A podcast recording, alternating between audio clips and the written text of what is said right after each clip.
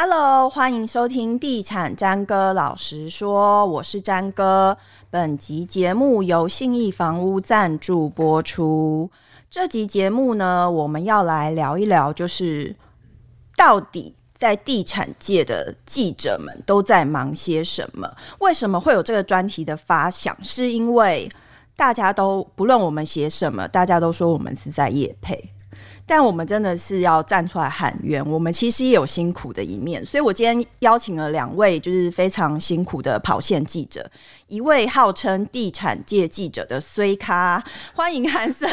Hello，大家好，我是韩森。为什么你是衰咖？因为就是专门住凶宅，还有就是去摸大体。嗯哦，他其实跑线的经验大概多久？跑地产线？跑地产大概两年的时间。两年的时间，他就已经住过呃全台最凶宅。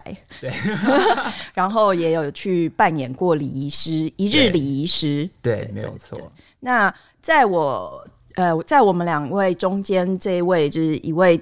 地产界的大哥，他现在做的很，就是很老型仔仔的样子，我有点不敢惹毛他。对，有点可怕。地产界南霸天，欢迎建宇。Hello，大家好，我是 ETtoday 新闻云地产记者陈建宇。呃，建宇跑线的经验大概差不多十年了。十年，真的看不出来耶，看起来蛮年轻的。真很少有人这么说，太客套了，是不是？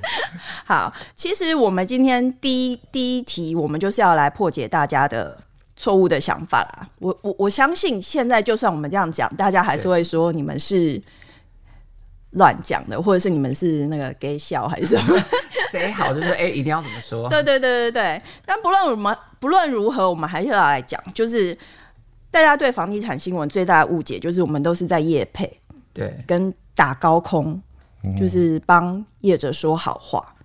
其实这个问题哈，我相信真的很多民众会有这种想法。然后，那很多的读者其实看到不管我们写什么，他们都会说啊，这是业配业配。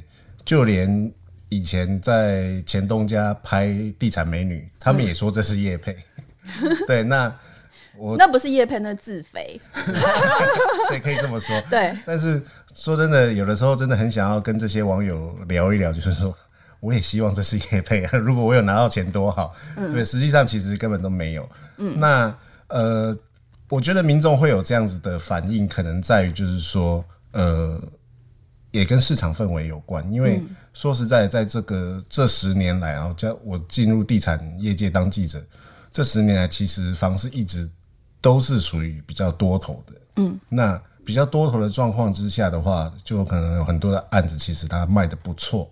那我们只是去反映出这个现况，嗯，那只是对于民众来讲的话，因为可能有些民众他会认为，就是说房价已经被炒得太高了，买不起了。那你们记者还在推波助澜，嗯，那就会认为就是说我们是在做业配，嗯，但实际上其实，呃，如果说稍微有一些，我该怎么讲？呃，你对文字的理解。敏锐一点的人，对，你会看得出来，就是说是真的新闻跟是业配，其实是看得出来它其中的差异。嗯嗯嗯，对。其实其实像多数的媒体呀、啊，它所谓的业配文，跟我们实际跑线的线上的记者，他是有不同的团队在操作的。对对。那简单来说，怎么分配？呃，怎么怎么分辨业配新闻跟？真实的线上新闻，我自己我自己看了，因为其实我也看了这么多年，那我自己也有操作过业配跟实际的新闻。那其实业配新闻，你真的会看得出来它一面好，对，就是而且你会发现里面的业者的说法，可能都是同一派的业者，就是他可能都是建商或者是那个建案本身自己的代销，然后或者是那个建案周围的塞好的。房仲，他讲出来的话可能就是一面好，他这区域有多好啊，未来的行情看涨十趴到十五趴之类的，这种我就觉得应该就是，或者是他会讲哦，这个公共建设怎么样？比如说捷运，它可能还在划线，它就会说哦，这里已经有捷运线了。就是这种比较打高空的东西，就是看起来就会比较像业配。但是其实如果是真正的线上新闻，你会发现它可能会是优点缺点参半的。嗯、就是你可以看得出来，他告诉你哦，这优点到底是什么？那另外一半也有可能是区域的缺点，或者是这个建案的缺点。我觉得这些就是可以分分辨它到底是不是业配，或者是嗯真正线上新闻的其中的一个关键啊。我其实自己在看的时候，我其实当初自己还不了解这个产业的时候，我在看地产，关于财经地产这一块，就觉得说。妈呀，怎么全部写的都是一些就是哎、欸，好像很有理想，但是完全就是觉得哎、欸，感觉我达不到的感觉，就会觉得就买不到。对，就是感觉像是屁话。哦、那是因为生气而觉得它是叶配。对，完全。然后真正进到这个产业，就会发现说，其实这当中有非常多的奥妙。然后很多时候，因为立基点不同，分析出来的观点也不一样。嗯哼，嗯哼，对，所以就会有不一样的感觉。对啊，但但其实当当地产记者没有那么。就是大家想的那么好，其实还有一点是，其实我们写任何新闻，比大家想的是，有时候承受的压力也蛮大的，欸、对不对？这这必然的。对对对，我 我我我我也写。不瞒大家说啦，因为我们这个节目就是地产詹哥老实说嘛，那我这边就老实说，其实我们还蛮常写的新闻被下架的，这样讲这样讲会不会被逼呀、啊？而且有时候还被告。对，我们也有同，就是我们地产随卡也被告，被告，过。对，所以就是，比方说以前曾经有一一个建商啦，他常常就是呃会被那个。死卫骂嘛，嗯、那常常在看地产新闻的人应该也知道死卫是谁。但虽然他骂过的建商是其实是蛮多的啦，但是如果说我们刚好写到一则呃被死卫骂过的建商，然后他可能发现他的建筑材料，喂，我在发抖哎、欸，他建筑小心哦，建筑材料里面有炉渣什么之类的，其实炉渣不见得是坏东西。然后就写了这则新闻之后，整个被。这就是被建商关注啊，然后也也有那个广告代理商会来关注。那意思就是说，那如果你们不下架这个新闻，或者是不不修正这个内容的话，那我们可能就是今年都不给你们公司预算这样子。嗯、当然，我们记者接受到的东，就是接受到的说法已经美已经被美化了，但是我们收到比较就是你知道翻译出来的意思就是这样。对对，所以。就还是会会遭受，但你心里会有不高兴。毕竟你跑了很久的新闻，然后写出一篇写出一篇你觉得就是你自己有观点的东西，然后最后就这样就下架了。对对对对，还是会还是会觉得说，你觉得 OS 圈圈叉叉这样，一定会圈叉的。嗯、对，曾经有做过在就是呃描述，就是说手购族他们的辛苦，就是他们因为。房价涨，所以他们买不起市区的房子，嗯，必须要买到比较 偏的地方，嗯，那那个大楼就是只要在阳台就看得到那个夜总会，嗯，对，那也把这个东西写出来，但是这是事实啊，对，事实，那只是说我们也是要顾及，就是说建案在销售，所以我们没有拍那一栋大楼，那也没有把他的名字写出来，那可是就会。就是代销就 keep up 就打来骂啊什么之类的，讲、嗯、一大堆有的没有的，然后甚至还也曾经跟我撂狠话、啊。嗯，那我就觉得怎样给你庆忌是是 是没有啦。然后但是因为他他实在是很疯狂的传讯息，后来就不理他。嗯，然后他说什么不敢接电话什么之类的。我已经第一通、第二通已经好好声好气的跟你讲，嗯，我们的状况是怎么样？嗯、那我也没有拍到你的案子，对，那。事实上，你确实在你们这个建案，你只要是面马路的第一排的，都阳台都看得到。嗯，那这就是事实，客观的事实啊。对，嗯、那可是我也很善意的不去提你这个建案了。那你还是要这样子的话，那我就不理你了。然后就没什么好讲的。统称这种人是心理作祟。对，而且而且我觉得发现有的时候就是说代销。可能是因为他们背负着这个要卖房子的这个业绩的压力，所以他们有时候的反应会比建商更强烈。嗯，因为有很多建商其实是他不一定在乎这件事情。嗯，对啊，那他也知道他自己的激励条件是怎么样。嗯，可是代销就会很疯狂的，就是好像疯了一样的，希望你把那个新闻拿掉什么之类。嗯，对啊，那我觉得这是很不智的。欸、可是我有遇过，就是因祸得福的代销，嗯、就是。其实有，我记得有一次，有一次我写了一个案子，他应该是说他代看，他那时候案子还没有公开，但是他代看的话要先支付十万块的费用，还是什么之类的。然后那时候我们就为了这个，他应该是一个投诉的新闻。那他为了这个投诉的新闻，就我们就有摄影记者就出动。然后因为他是在戏子山上的一个建案，然后他就出动空拍机去拍那个社区。对，然后拍了之后就回来就写了这一则新闻。一开始戴小也是觉得有点美送，就觉得说你干嘛把这个写出来？因为这个说实在真的是一个愿打一个愿挨。你愿意给十万，你进去看，呃，就提早早鸟去看房。那你愿意？你为什么要投诉？但是说也奇怪哦，就是这这则新闻出去之后，反而他们当周接到的，就是要去预约看屋的人暴增哎，嗯、就是他们就说，因为那个空拍机去拍那建案，把它拍的它超美的，结果就变成大家都觉得，哎、欸，这个社区真的看起来还不错，就就变成说，他就因为这则新闻其实是本来是负面的，后来就变成一个正面新闻，然后戴小也很高兴这样。那其实说实在，也有很多建商，他们是抱持比较你知道宽大的心胸去看待这一切。像我听说，呃，宝咖咖，嗯，他就从来没有因为负面新闻告过媒体，耶，或者是是因为太多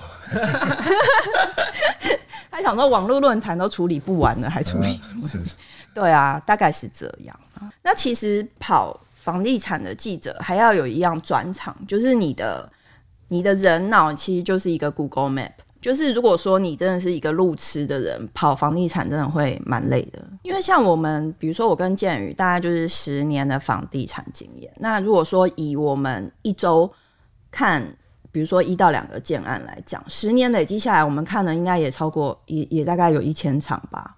对啊，那如果说是这样，其实有的时候就是真的，你到了某一个地方，那那一条路你走了十次。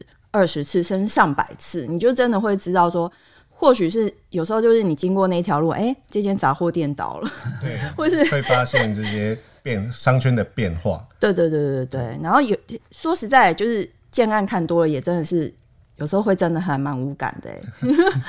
会啊，我觉得这个就是呃，在以前还没有进入这行业之前，看到这些豪宅啊什么的，就觉得哦高高在上，好像很棒。嗯，嗯可是看久了之后，你其实就。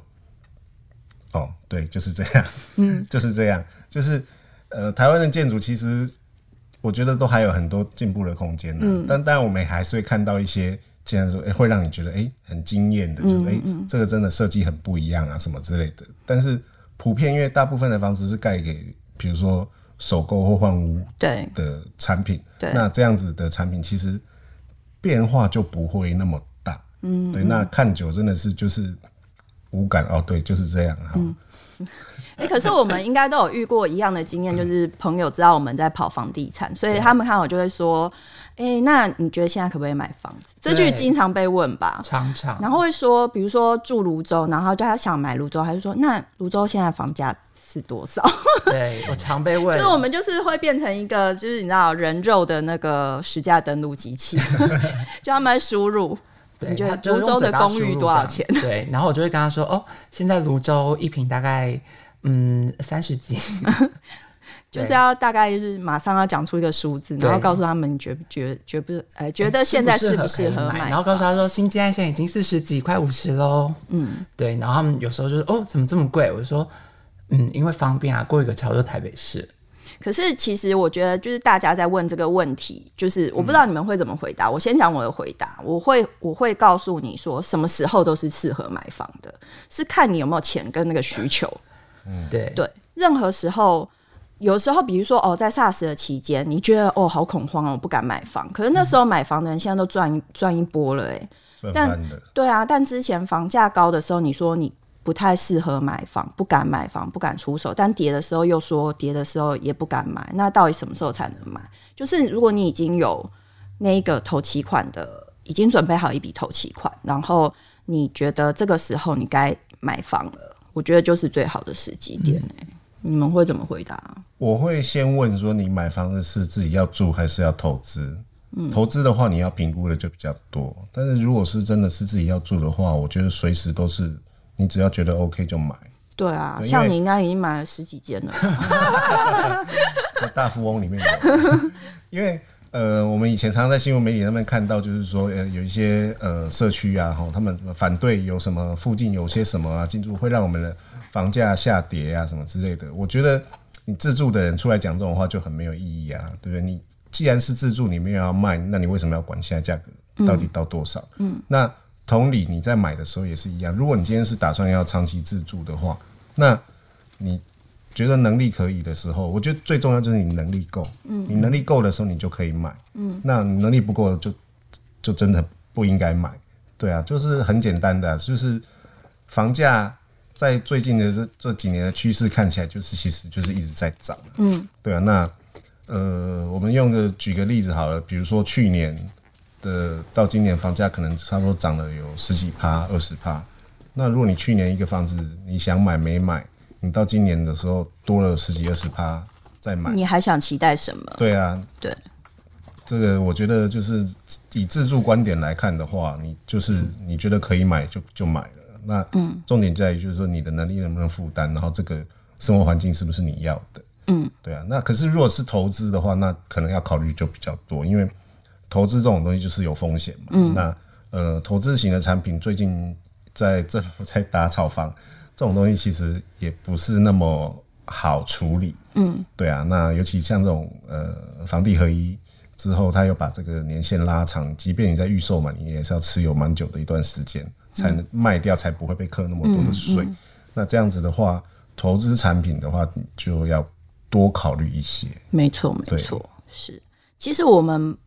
房地产的记者就是不止阳宅要管，我们阴宅也要管嘛，对不对？对，所以，我们再来进入那个衰咖的部分，就是大家想说，哦，房地产记者好像就是常常去建案采访，然后你对你就去接待中心，然后甚至你进去别人不会进去的豪宅，感觉好像很令人羡慕。可是其实我们有，就是还就是要辛苦的一面，对，对，那辛当然我们的辛苦可能。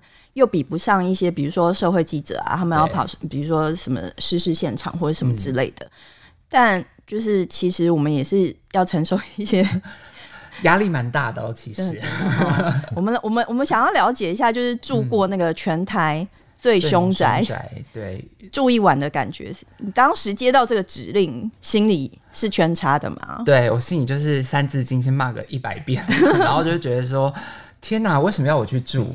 然后就说没有啊，因为现在那里面就是有可以说吗？就是里面有一些在租给别人的，就是日租套房的一个形态的出租。嗯，然后就说，然后我主任就说，你现在就去订一间，马上进去住。嗯，那我就说凶宅哎、欸，他说对啊，你进去住看会不会闹鬼？你敢跟你爸妈说吗？你今天晚上要去住外面，然后我不敢跟我妈说。然后，但那里面真的蛮可怕的，就是走进去就是一个很像迷宫的感觉。嗯，然后。当时我觉得最妙的是，我搭到六楼的时候，有一整排就是一百多个神主牌就在走廊旁边，然后我那时候就死啦操死啦，然后我就跟摄影说：“哎、欸，进去拍，进去拍。”然后那摄影就摄影那个踌躇不前，对，然后他就他就说：“不要啦，拍人家拍人家神主牌。”我说：“进去拍一下啦，我都在这陪你了。”人家还在按着电梯啊，说：“你去拍，你去拍。”对，然后然后重点是那个时候。呃哦，其实他会很害怕。其实，在这个发现神主牌之前，发生一件事，是我们我们当天住七楼，然后我们要想说下到一楼，然后一层一层往上排，然后就按往下的电梯，然后我们就门打开，然后我们进去，然后就有那个电梯瞬间就往上冲到十二楼，然后打开门。那里面都没有人，应该都尿出来了。往上抽的那一刻，应该就马上就尿出来。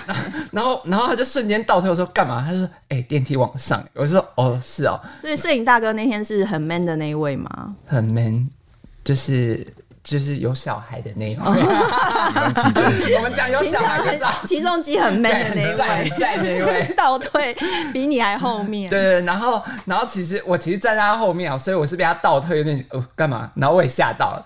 后来到顶楼发现有那个土地公庙，就觉得超妙的。嗯，然后我当时要打给就是一些风水老师，就是哎为什么要就是土地公庙？然后他就说。哦，因为这边很阴，他要来镇压，不然这边会意外频传。哦，那后来我们就是有发现，就有非常多住在里面的人都会上去拜拜，嗯、但是就是呈现出就是呆滞这样拜拜的状态。你不要这样说，里面现在其实还是有租客啦，但也有人说他觉得没有感觉啦。对，然后、啊、后来我有问他们的管理员，然后他们说没有，现在都没有事情。然后这已经是三十几年前的事。嗯，然后。后来访完隔天，就是我就问摄影说：“哎、欸，你要不要陪我住？因为我觉得蛮可怕的。”然后摄影就说：“不要，就留你一个人。”对，结果隔天换了一个摄影来。对，你后来隔你你从那边出来之后，有再去庙里走一走？有，而且我 我离开之后，然后我就。隔天就是摄影的长官就来接我，然后他就说：“哎、嗯欸，你脸色怎么不是很好？有点……他是不是还有买早餐给你？没有，他他就说不行，你现在印堂有点黑，我带你去吃早餐。然后就带我去吃当地有一间很有名的那个炭烤三明治。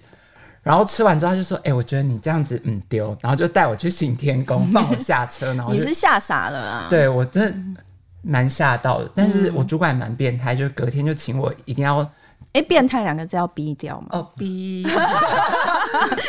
他就蛮逼。对，反正他就叫我就是当天一定要写完，因为他说这个很有点阅，你要很劲爆，然后就马上写完，然后就有点傻住了。就是本来已经好了，然后又开始写，又陷入那个情绪里面，对，然后就哦哦死定了死定了，然后就又又沉浸在那里面。真的，其实其实我觉得就是你你的经历跟我比起来，就是真的是小巫见大巫。本集节目由信义房屋赞助播出。